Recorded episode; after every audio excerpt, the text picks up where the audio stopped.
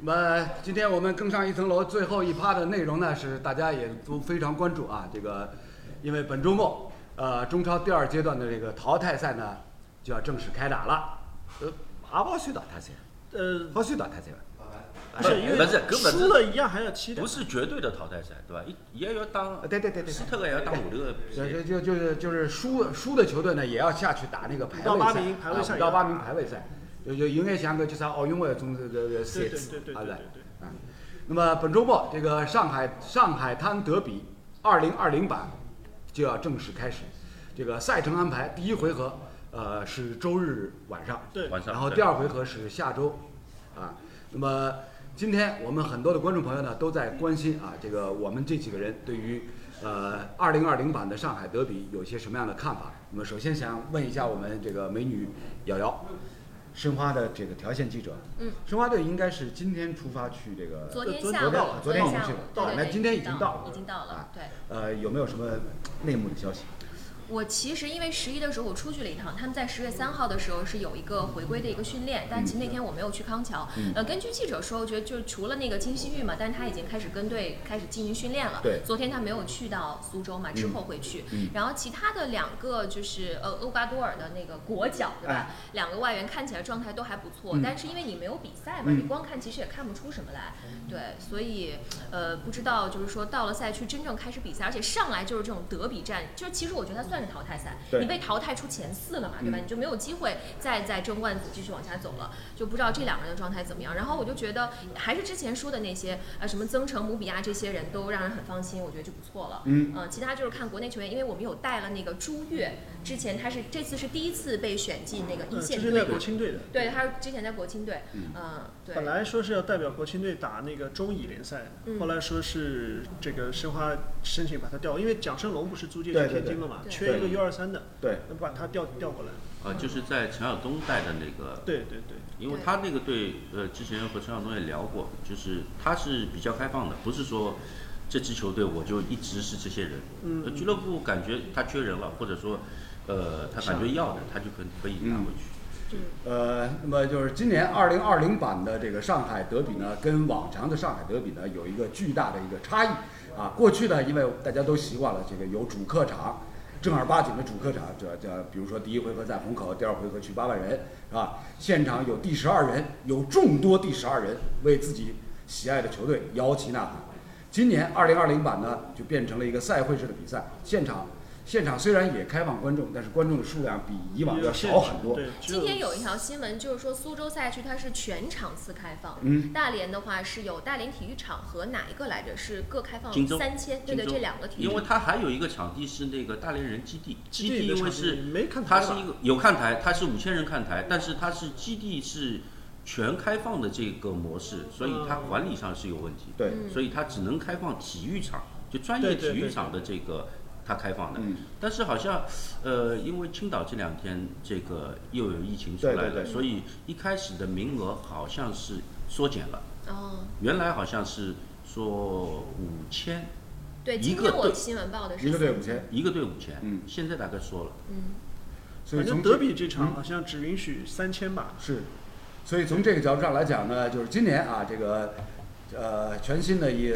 二零二零版的这个上海德比呢，跟以往的整个的一个观赛的氛围啊是完全不一样的。对，现场的情况啊也全都不一样了。而且呢，呃，虽然说在按照这个足协的赛程安排，上海德比仍然是有主客队之分，是吧？第一回合、第二回合，但是呢，如果两回合总比分打平进加时赛的话，是没有这个客场进球了。对不算直客接场打说加的时对啊，直接进入加时赛，就是没有客场进球之分。所以这样呢，这个比赛两回合啊，就以一种淘汰赛的这个面目出现在大家面前。这其中偶然因素就不得了了。呃，两个回合呢，也具备一定偶然因素，对但是和单回合淘汰可能还是有一些差对异，肯定是不一样因为你两个回合的话，呃，整体的实力还是非常重要的。是，呃，申花这边呢，我觉得难度在哪？第一个就是第一阶段大范围的这个伤病情况恢复的怎么样？因为，呃，我也不是说因为这这期节目我跟申花队里面这个队员做联系，因为有一些其他的事情，呃，打了几个电话，嗯，其实还是主要是伤病的恢复。对，因为第一阶段打下来以后，呃，这半个月其实球员还是处在一个疲劳的状态，怎么样把这个疲劳的状态能够迅速的摆脱，嗯伤病的情况能够迅速的去扭转，是因为说到底，呃，上港这方面是第一阶段打下来，你看伤病不多。呃，从实力上，我们实话实说，上港这边也要占一些优势。对，如果申花以第一阶段最后要收官的那个呃阵容去打的话，两个回合我觉得依然是有难度的。全员回来，包括刚才瑶瑶提到的这两个新的外援，嗯，呃，因为一个是打了四十分钟，是，就是最嗯但后是三没什么场表，现呃，倒数有两第场三，上了二十分钟，倒各数上了20第分钟，三、第二场他各上二十分钟，最后一场又没打，对对对对对吧？身体的情况，包括和球员的这个因为最磨后一合场还的，比较重要嘛，没直接没让上，我觉得。对，所以就是呃，还是有一些变数的，嗯我觉得。嗯，但关键我觉得是要有人，因为足球比赛说到底，技战术体系再好，呃，你的这个运气到了场上再说。但是如果没有人的话，第一个你实力的下降，第二个你的变化可能也会随着下降很多。对。中国人一句老话，巧妇难为无米之炊，啊，这个，呃，康师傅，康师傅虽然是亚洲的这个第一流的教练，但是呢，手底下哎，自己用的比较熟的那些球员，因为伤病等原因上不了场，无法按照无法把自己的成型的技战术的一个打法就贯彻下去、执行下去，那这个比赛肯定没办法踢。那么从这个申花的角度上来讲呢，刚刚李艳分析的很全面、很透彻。哎，伤病问题能不能及时的得到缓解？能不能那些第一阶段联赛当中的这个伤病员一个一个，呃，完整的复出，凑成一个比较比较完整的阵容，是吧？让这个康师傅的整整个的一个一个一个呃战术的想法啊、安排啊都能够实施贯彻下去，这个就变成非常重要。但是呢，话又得说回来。从这个国际足球发展到今天一百多年历史情况来看，大凡德比战，相对而言，双方实力上的这种差距会被一定是缩缩小的。对对对，心理上的这个影响对于技战术啊，对于这个什么实力啊，这个有的时候它会超越一些这个我们所说的硬实力的东西。心理层面，对这个李艳，我记得之前有一次做节目，他说过的，就是往往比赛前想法越多，真的到踢的时候反而放不开。嗯，有的时候不当他回事情，当普通比赛，哎，反而踢的时候放松，嗯可能踢得反而好。哎，这个这个，但是呢，就是呃，现在这两支球队呢，就是我相比之下，可能从心气儿上来讲，一般来讲，可能实力偏弱的队，往往会在心理上有一些优势。嗯，这个是为什么？就是强的队有包袱，对，就是我赢你好像是应该的，嗯，万一我输了，这个事情就大了，就会有这种想法。而且而且这个赛季因为它的这个特殊性，这个赛制的特殊性，其实强队可能心理的负担要比拼你的队要更大，对，对它是不容有失的。对，对，不是像以前哦，我这场比赛一输，我后面几场比赛我再连着追几一下场就哎就我上来了，对，对吧？这个一掉就你掉了，不是掉了四名是吧？是就直接前四和后四，对呃，啊前对啊呃五到八的区五别。到八的这个区别，哎而且这是要知道，就是前四你至少还下明年亚冠还有机会，五到八你明年亚冠一点可能都没有了。对，虽然这足协杯现在不知道什么情况，嗯，但是至少你进前四，明年你进前三的可能性就大了嘛，明年还能争个争所以个亚冠资格。所以就是我我上一期我在说，就是你这个比赛之前，你想比赛，这个肯定是没问题的，你不可能说我真的是没心没肺不想这个 比赛，我这个是绝对不可能的。但想比赛不是想结果，哎想过程，哎，想细节。如果你你在想，哎呦，我这个赢球以后，我怎么把这口气，嗯，能够吐出来，嗯，我觉得就有危险。哎，你想过程对吧？我碰到什么样，多想困难，这个是一讲到过程啊，这个过去几年上海德比历次交锋过程当中出现的很多的问题，出现很多的这个，比如说场上的呃相互之间球员的这种争斗，恐怕我们所有的球迷朋友啊，都还历历在目。阿仔，我我就看到我看到一只镜头，哎呃，哪里一年我不晓得啊，哎，就是白家军辣盖搿个左边位位置高头靠近边线，嗯，就是猜五类个，嗯嗯嗯，五类滚了好几。对对。对，就讲搭边搿两只字，相当于等同于啥物事？鸡血。嗯搭边搿两只字就是一针鸡血打进去。嗯侬就实际就是讲，侬要叫球员辣盖搿种环境当中完全冷静下来呢，真个是冷不下真个老难。来，冷不下来啊。啊，对伐？咁么，但是搿种积血进去了以后，就是讲，侬亢奋到啥程度，自家搿个就讲，人总归要有眼克制，就是勿是拿搿种克制能够克制牢个。对，呃，其实呢，回顾这个过去的历史，上海德比之战，大家印象最深的哪几场比赛？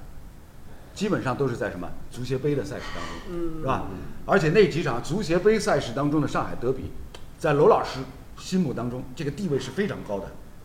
比如说，二零一五年足协杯的四分之一决赛，记得吧？CBC 三比三打点球对的啊，三比三那一场，世界波德比。对啊，就是那一场那一场比赛，在我心目当中，这个地位是高到什么程度？是可以成为过去十几年、二十几年整个中国联赛最高水平的单场的一个争斗。就那场比赛，你放到欧洲赛场上也是高水平。对，就一点不差。就是纯粹是技战术内容方面，两只队绝对是高水平，对伐？进个球也漂亮。对，哎，所以呢，其实作为我们的观众朋友来讲，就是抛开恩怨情仇不谈，我们一定是希望上海滩德比战能够重现当时这样的一个高水准。嗯，无论是从技战术、球员的状态、临场的发挥、教练员的这个调度，都希望能够啊重现2015年那场足协杯四分之一决赛的这样的一个高水准。但是呢，话又得说回来，就像刚刚李燕所提到的，既然是德比战，你完全要求双方球员头脑冷静，几乎是不可能的，是吧？否则就配不上“德比”这两个字。所以呢，在过去那么多年的上海德比战当中，也曾经有过大家耳熟能详，比如说马宁单场比赛三张红牌，嗯嗯，是吧？对这个也是德比战吗？也是德比战，是对吧？当然，我们不希望说这个比赛到最后就是变味儿，变成又变成那场比赛。不过好消息是什么呢？哎，足协已经说了，第二阶段联赛要用这个外籍裁判。哎，但好像亚洲的外籍裁判哎呀，不管，不管，有就好。有，只要是外籍裁判就不就不不，因为外籍裁判相对来讲呢，他现场的执法呢负担要轻一点。哎，啥？他阿拉节目里向不是讲了，亚拉啥？呃，我我今朝我今朝吃勿好，我走勿出去哪办啦？我要把人家打一顿哪办啦？接下来做节目，刘老师胸口头个负担好轻眼了，勿会再拍了。哎，就没嗯需要磨外练籍代表就有可能侬没搿机会拍了，对伐？嗯所以从这个角度上来讲呢，哎，德比不仅仅是双方球队球员的事情，跟裁判哎也密切关联到了一起来。裁判的压力是非常大的，裁判都快变成高危职业了，是不是这样？已经有消息说，好像第二阶段联赛里面，就是我们之前第一阶段已经已经说过的很多，老拍两星个把也基本上就没用了。还有几个这个这个有争议的裁判在大连赛区。对啊是啊，对啊，所以从这个角度上呢，你也可以看得出来，就是足协哎，在这方面也是绞尽脑汁，脑细胞也死脱交关。我搿搿生活是老是老难弄的，你晓得伐？安排里个裁判，搞搞搿叫啥？搞搿双方球队是勿是有有各种渊源？另外搿搿裁判就讲心理素质哪能？就是大家看完第一阶段联赛，总体的印象对于裁判，哎哟，中国的裁判心理素质极差，啊是，呃，要么要么请阿拉小辉再再再演一趟，就讲就讲心理辅导老师啊，嘛阿拉也要来了， 说杨老师啊，哪弄不啦个？实际上。这个啊当当然，他有赛区回避啊。嗯就按理说，上海两支队打比赛，选哪里的裁判最公平？选上海的裁判，嗯，嗯，本地裁为什判，反正两个都上海。不不不不不不不能那肯定我我有我想个人倾向的呀。侬屋里向住了啥区啊？嘎嘎嘎！搿当然得讲，侬侬讲有有的地方地方嘛，侬既居然进上海了，侬屋里向住了啥区啦？小辉，侬当心啊，侬搿搿老讨厌啊！到辰光阿拉交关个叫啥球迷光搜索，拿侬屋里向买房子了啥全部来搜出来。呃对伐？既然既然讲到搿个，搿个勿是讲区哦，搿是开玩笑。侬离了越是近，越是会得有个，所以要外籍裁判呀。对啊外籍裁判就我觉得勿勿是其他个乱七八糟的事体哦，阿拉讲感情方面的事体哦，大家互相之间交流，吃吃茶啊，吃吃咖啡啊，搿种，搿么呃感情就上去了，对伐？还好侬没进职业，啊，还好侬没进职业。足协，足协一定不是小辉这样的想法嗯，啊！这个这个他这个跑偏跑的跑得厉害啊，直接一脚阿卡苏去了。哎，要么要么从阿卡苏型的裁判 来，阿拉埃个辰光球队勿是到西安去了嘛，啊，前头三年也勿几年，伊足协有得规定，上海裁判勿勿好出来比赛，好像是三年也勿五年。嗯过脱后头呢，好处了，啊大概呃球队后三来大概是到贵州去了以后就好处了。啊，这中原跑到西安了，也不让上海裁判吹。啊，不这前面几年是不呃不允许的。有有有，比如说三年或者五年的这样的对一个对对，好像是五回避年，我好像记得五年。后来球五年队的回避期从西安再搬到贵州贵州的时候，他有裁判，有上海裁判可以追。啊，为什么会有这样不那的？那是因为你你是和非上海的球队打比赛呀，那他认为裁判可能有倾向。我本来是想说，两边都是上海的球队，根 本，对 吧？刘老师拍伊头他，那个搞啥八一级那老了？早这个不不不这个不不，这个头套勿好随便讲。你比成功勿是我受伤，是小辉受伤。没，我帮侬讲，真真个，侬越是上海裁判，伊脚边哎只手发抖啊，哎，哪能管制啊？就是噻，一侬弄弄坏脱侬赶回来了，就是噻。我老头看到侬，来来来，哎哎，熊猫，阿拉阿拉阿拉搿节目第一期搿一只歌再放一遍， 是吧做人难，做人实在难是吧。对， 小慧小慧这个想法呢，就是初衷动机，我觉得哎是蛮好的，但是呢，实际这个执行的效果一定是什么？一定是把上海的裁判放到火炉上去烤。你看有有有人在群里说了，哎，找个女裁判，找找个个女女裁裁判判但是跟男的我女的没关系啊不，是我女们我女裁们判们，你不好意思冲他那个什么呀？你激激动起来控制不住的呀，嗯，真的会啊，稍微好一点。是吧？那我跟小辉说话的态度和你说话的态度完全不一样的，对吧？性别优势凸显出来而且了而且可以啊，瑶瑶好，瑶瑶突然突然化解了一道难题，是吧？呃，如果一定要从上海来找裁判的话，可以建议找上海名媛。远，阿拉刚刚已经分好了啊，上海名不不，不是找你啊，不是找你，是找上海名媛，拼了五十个人去四个打 比赛，哎，这符合你的要求了，不是要增加裁判吗？太多了，一记头拼出来五十个人。拼一场， 而且女裁判呢，实话实说是一个好的主意，真的啊，但是我们中国的女裁判，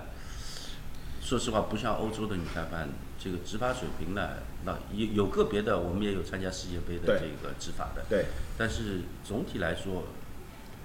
不不一定够，对而且这个呃人数也少，对对吧，因为我我从我从从啊，你先不，说。我想问一下，燕哥在踢球的时候有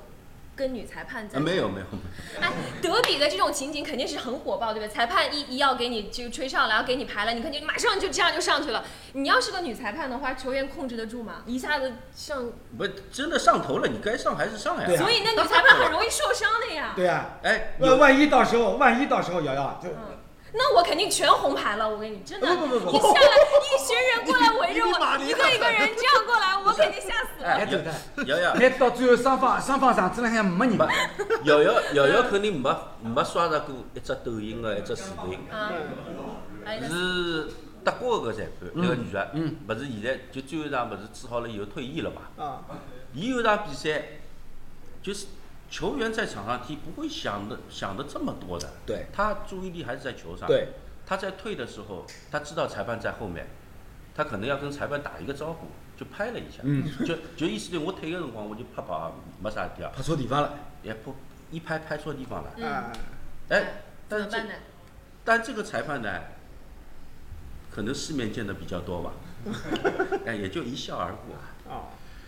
那换这只换了能其一他笑女而裁过，不然 呢判，不？然还出个黄牌儿，结不果然 我再拍回去 吧。国际赛场，国际赛场上现在女裁判哪里最多？哪个项目最多巴？西呃呃呃斯诺克。啊斯诺克女裁哦，判，斯诺克是啊的，对的。我们看斯诺克各项赛事、大奖赛、排名赛，女裁判执法好多，对对对，是吧？足球赛场上女裁判有吗？有，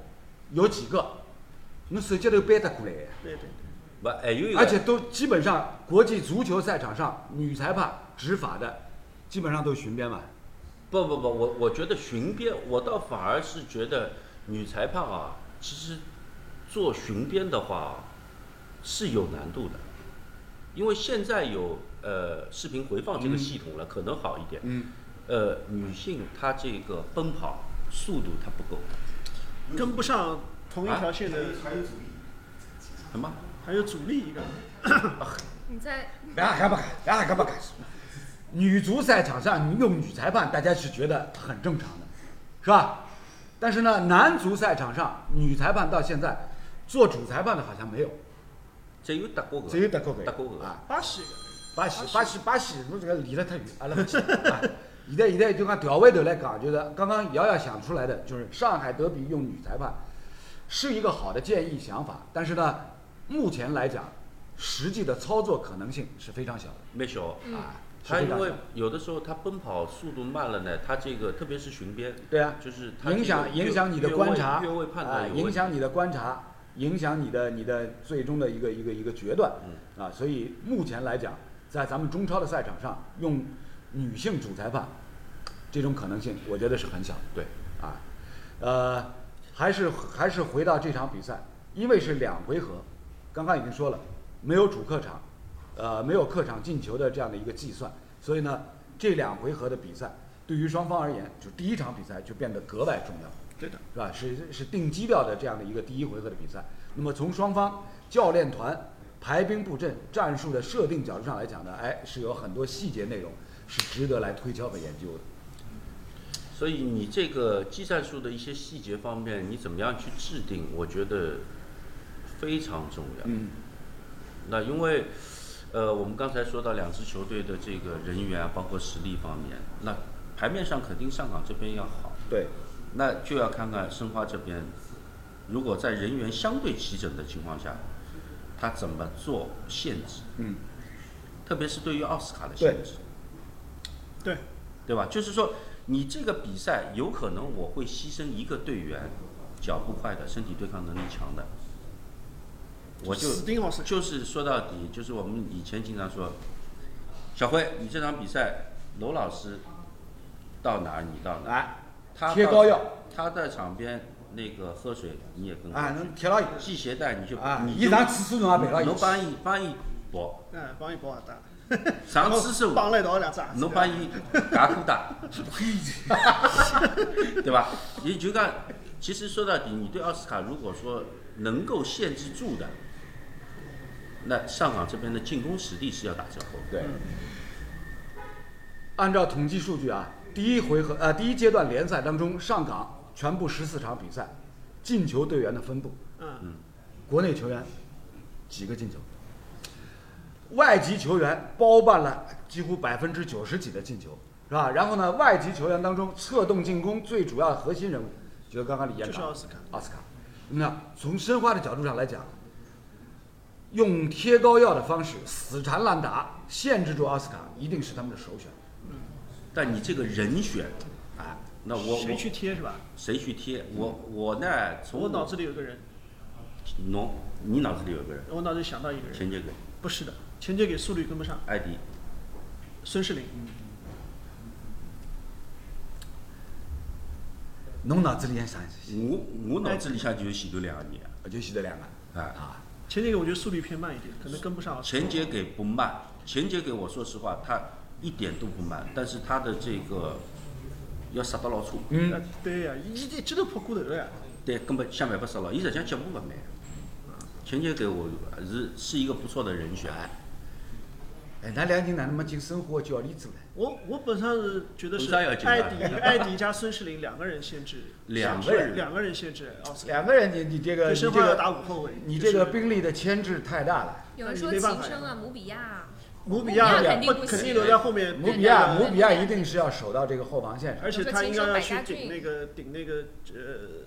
对阿瑙对方阿瑙托维奇阿瑙哎那个点，对，刘老师侬觉得侬觉得呃，我觉得我来选的话呢，一定一定是是那个就是钱杰给钱杰给呃孙世林，我也会考虑，我也会考虑。但我我孙启林，朱宝杰不是这个类型。啊，朱宝杰勿是搿类型，现在伊，然后我晓得，我晓得大家为啥为啥要听阿拉讲上海话，因为又讲到徐杰杰了，谢谢谢谢谢谢，啊，之前李艳呃李毅曾经曾经曾经下定决心，一定要讲徐杰吧。徐杰吧。因为叫啥个朱宝杰，侬让伊辣盖刚刚出道个辰光去做搿生活呢？可以啊可以啊。现在呢，伊岁数，包岁数括上去了包括现在阶段，实际上伊结合情况也勿是老好。嗯伊是昨日、前日、前日辣盖到医院去打了一针。啊，伊因为啥关节里向大概有结石，打勿是啊，伊打了一针是生长的这个啊啊啊啊物事，反正也勿是讲最好。那个国际足球，国际足球发展到今天啊，这个贴膏药式的防守限制住对方的核核心人员，在罗老师记忆里面，印象最深刻的，一竿子又要回到一九八六年世界杯，当时的韩国队小组赛对上了阿根廷队，韩国队当时教练组，那搿搿事体可以可以问问康师傅，嗯，康师傅老清爽的。当时的那一场，韩国队对上阿根廷，就是派了许丁茂，全场死盯马拉多纳，嗯，搿真的是踢高一，高一踢成啥程度？就是就是像刚刚就是伊讲的，上厕所侬也跟啊，啊，伊假使要跑鞋带，侬侬侬先拿伊鞋带剪断脱，基本上就是能介帮子。伊跑嘛，不不不，打帮伊只死结头，两只脚绑辣一道， 啊，两两根鞋带绑辣一道。搿种搿种搿种坏脑筋，伊拉侪想得出来个是。哎，老早勿是有守门员嘛？守门员戴牢手套，啊对对对对对对葛末自对家对对，叫后卫帮忙跑鞋带。自家后卫跑了远嘛，侬前锋跑啊上去把伊两只鞋带绑上去。 这给牌吧。这个开玩笑，这个不是给牌，人家守门员不会让你绑的对呀啊。，守门员一定是找自己的后卫，哎来来帮帮去忙，好吧？带，哎，啊对啦，搿种搿种事体老早老早阿拉侪看了比较多的，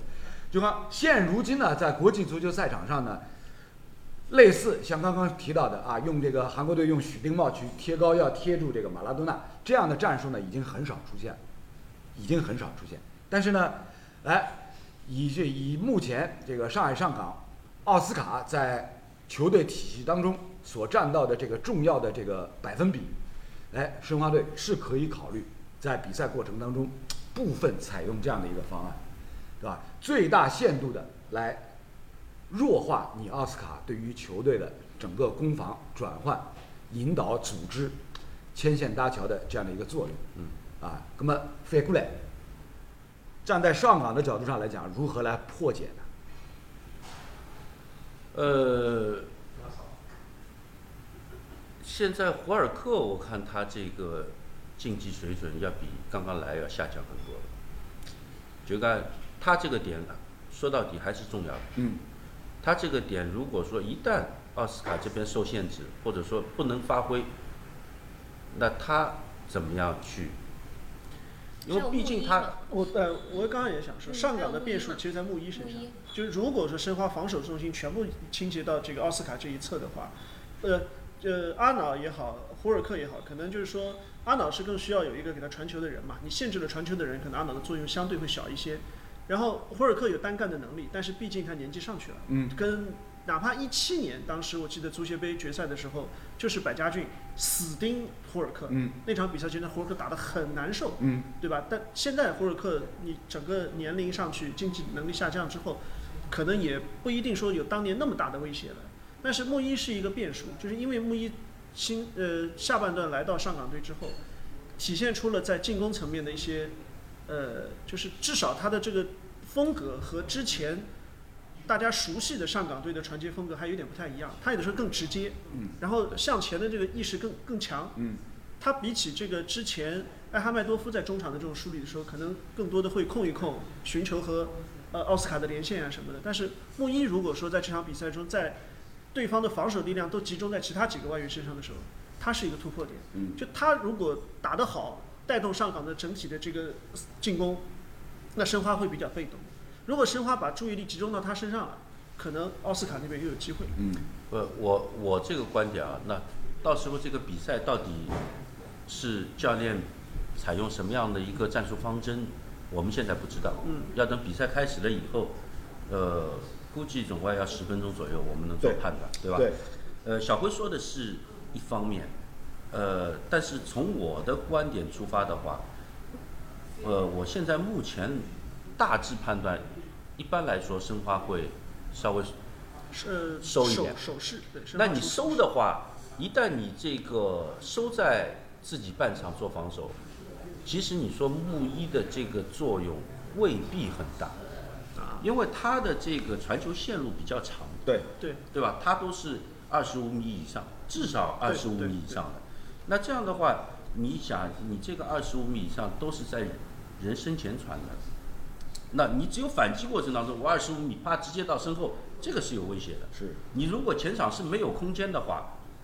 有可能你球线路走的不会这么长。就是呃说到穆伊呢，还存在一个不确定因素啊，毕竟这位澳大利亚的国脚呢，到队的时间相对比较短，然后呢，跟上港其他队友相互之间的磨合，达到什么样的程度，现在还也还是个未知数，啊，有可能有可能到到现在还没有磨合，完全磨合好，是吧？就特别是像刚刚李艳说的，如果是呃申花一上来就这个铁桶铁桶阵防守的这样的一个一个一个态势的话，留给他个人运作发挥的空间会相对比较小，一定是挤得非常紧的嘛。所以从这个意义上来讲呢，呃，木一目前仍然是一个未知数，是一个问号，发挥成什么样呢？只能是等比赛开始以后才知道。啊，那申花这边呢，就是防守我们可能分析的多一点，因为会考虑到说上港是会以攻势更更强烈一些，因为毕竟上港的进攻也确实更有威胁。但是我觉得申花相对比较难的一点，可能还是他的进攻的能力。其实我我感觉啊，新来的两个厄瓜多尔国脚这场比赛也未必会首发，嗯，首发很有可能申花还是只有姆比亚加莫雷诺两个外援，这两位会可能在一定的时候做替补上场，因为就目前来看，申花这个第一阶段最后几场比赛，虽然在人人员不整的情况下，但至少打到最后有一些呃进攻的套路，比如说这个毕金浩加彭新立，嗯，对，比如说曹云定的穿插，如果莫雷诺能复出的话，这四个人组成的一个呃进攻端的一个主要火力，他可能比起那两个厄瓜多尔外援上来，因为我现在不知道如果他们两个上来谁会拿下去，对吧？这是一个问题。再就是上来以后，这之间的这个新的这个化学反应，我们嗯现在还无法预计。对，在这种情况下，就是说崔康熙敢不敢冒险？是，说我进攻端把把这个组合全部打碎，靠南美三个外援去发挥，嗯，这个东西他敢 不敢，对吧？还有就是你彭新立加毕金浩这个至至少在最后三场比赛里面已经体体现出了很好的一个效果，嗯，你放着不用吗？嗯，打个问号。那但是这种，而且尤其就是上港的后防线还可能对高球还有点怵的，对，对吧？你放一个高中锋在那边，可能效果反而还好。呃，我记得这个在国庆长假之前，我们节目当中聊到这个上海德比的话题的时候啊，有很多的观众朋友就提到过，毕金浩首发，是吧？这个这个高空啊，支点的作用很明显的嘛。对，联赛第一阶段最后几轮，是吧？甚至当时我们就提到了，有可能这个金信玉伤愈回来以后，惊讶的发现亚山姆斯卡维兹曼， 阿仔，所以呢，从这个角度上来讲呢，本周日这场上海德比2020版第一回合，申花这边人员配备就变成了非常关键，用哪些人，特别是在进攻端，用什么样的这个中锋能够更好的来体现或者是执行康师傅的整个的一个战略的安排、战术的布置，这就变成了重中之重。呃，当然了，就是毕竟今天我们我们这个这个提前量拉的拉的比较开，拉的比较足，这个比赛本身会踢成什么样子，现在谁也无法来预料我。再我再啊侬再讲补充一点啊，就讲呃，刚刚小辉也讲到进攻个问题，就特别是我的进攻呢，就讲用高个还是用快个。嗯，如果是打防守反击个，应该用化。用快个合适还是用高个合适？搿勿是搿也勿是讲绝对一定是快啊个，道理必定是好。关键实际上就是讲，侬球上去了以后，回得来伐？嗯，嗯嗯。嗯勿要上去了以后球没了，搿就勿防来守塞勿参加。勿是，球上去了以后球就落脱了呀啊。因为侬就高球争一记哎，侬用高个，无非就是讲，伊第一季要弄得牢，就辣盖搿个自家控制范围里向，我倒回去再分辨，对葛末伊进到禁区里向对，搿高个打得出来了。哎，侬如果讲高个，勿管侬高个啊还是快个，关键还是看第一季，侬拿得牢拿勿牢。嗯，包括侬用快啊个也是同样个、侬要想啥个，我后头球抢下来，后场啪一只长传上去，直接到身后快个呱，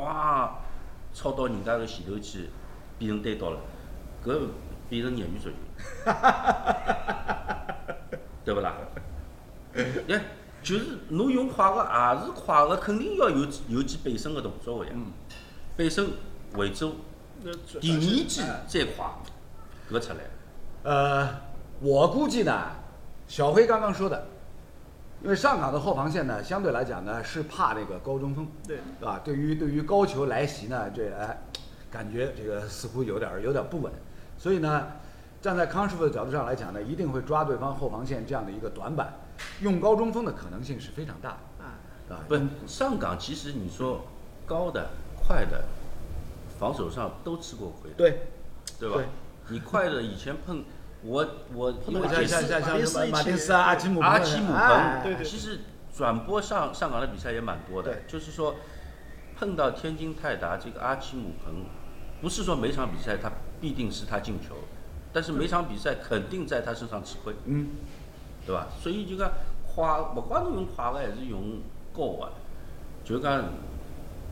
方式还是蛮重要。好吧，这个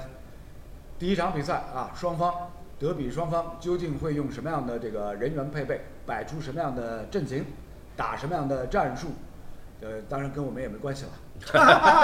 还是还是需要就讲教练组自家去去去盘算。